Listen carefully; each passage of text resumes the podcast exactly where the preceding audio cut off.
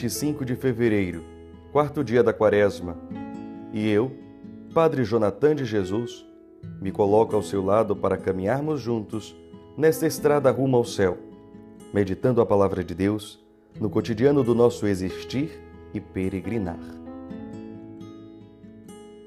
No Evangelho de hoje, Lucas 5, 27 a 32, encontramos Jesus dizer: Eu não vim chamar justos, mas sim os pecadores. O contexto da fala do Senhor é muito interessante, pois ele havia acabado de retirar Levi, ou Mateus, como costumamos conhecer, da coletoria de impostos, pois era publicano. Seu ofício era repudiado pelo seu povo. Viam nele um traidor de sua própria gente. Cobrava impostos, tributos, além do devido, de forma injusta, e por isso, além de considerado traidor, também era considerado ladrão. Jesus lhe disse: Segue-me. E honestamente, podemos nos perguntar: o que Jesus viu nesse rapaz? Ou até mesmo julgar: por que esse e não aquele? Pois é, os fariseus e mestres da lei também tiveram esta mesma inquietação ao ver Jesus à mesa com pecadores. Gostaria de lembrar uma frase de Albert Einstein que ouvimos e já se tornando até clichê, mas de uma plena verdade. Deus não escolhe os capacitados, capacita os escolhidos. Em toda a história da salvação, assim faz o Senhor. Chama, capacita e envia em missão. Podemos encontrar a resposta destas nossas perguntas através do evangelista Marcos 3:13, onde ele afirma: chamou os que ele quis. O que achamos? Que aquele que Jeremias, o profeta, afirmou que sonda o coração e examina a mente, iria se enganar com aquele que escolheu? De jeito nenhum. Aqui hoje podemos nos colocar de dois lados. O primeiro, sentados na coletoria de impostos, ou seja, no lugar da nossa indignidade, infâmia, pecado, no lugar onde sabemos que não está legal, mas insistimos.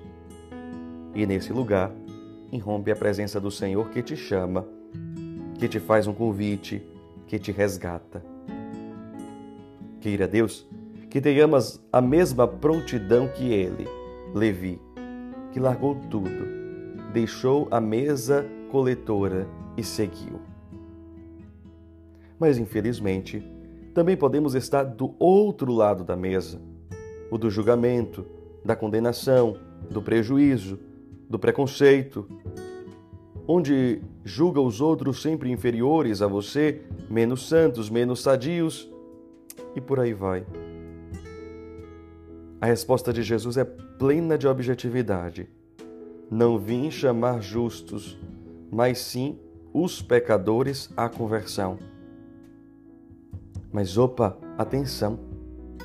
Não nos chama para nos acomodar com a vida antiga ele, o Senhor, compreende, entende, mas chama para uma vida nova. Aqui, chamada de conversão no grego é metanoia, mudança de mentalidade. A conversão que o Senhor nos chama não é estética meramente, não é algo eh, simplesmente externo, é mais profundo, é na mente, é na alma, é uma mudança também ética. E não é de qualquer sorte que a primeira leitura de Isaías 58, de 9 a 14, o Senhor diz: Se destruíres teus instrumentos de opressão, se deixares os hábitos autoritários e a linguagem maldosa, se acolheres de coração aberto o indigente e prestares todo o socorro ao necessitado, nascerá nas trevas a tua luz, e tua vida obscura será como meio-dia. E podemos nos perguntar seriamente: qual a coletoria que preciso abrir mão, deixar, abandonar para seguir melhor a Jesus? Para ser uma pessoa melhor? O que me impede de ter esta mesma iniciativa de, na hora, atender o chamado? O que me faz me apegar tanto aos pecados de estimação, a hábitos velhos que não me fazem mais bem? Hoje, o Senhor mais uma vez nos chama à conversão. Nos deixemos encontrar pelo Senhor. Para irmos ao encontro dos irmãos e irmãs que também precisam conhecer a Jesus. Lembremos que Deus nos olha com prospectiva. Não se sinta menosprezado, minimizado por conta das suas falhas, dos seus erros. O Senhor sabe, o Senhor conhece aqueles e aquelas que Ele escolhe. E se Ele escolheu a você, Ele tem a plena consciência de quem você é. Ele chama, capacita e também te envia, porque acredita em você. Vamos concluir nossa reflexão com a oração do discípulo do Padre Antônio Chervier. Ó Verbo, ó Cristo, como és belo, como és grande, quem poderá te conhecer? Quem poderá te compreender? Faze, ó Cristo, que eu te conheça e te ame, porque és a luz. Deixa vir sobre mim um pequeno raio desta luz divina, a fim de que eu possa ver-te e compreender-te. Dá-me uma grande fé em ti, a fim de que todas as tuas palavras sejam para mim igualmente luzes que me iluminam e me façam ir para junto de ti e seguir-te, por todos os caminhos da justiça e da verdade. Ó Cristo, ó Verbo, tu és o meu Senhor e meu único Mestre. Fala, eu quero te escutar. E pôr em prática a tua palavra, porque sei que ela vem do céu.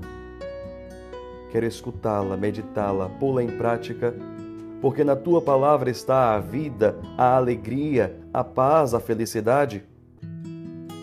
Fala, Senhor. Tu és o meu Senhor e meu Mestre. Só a ti quero escutar. Amém.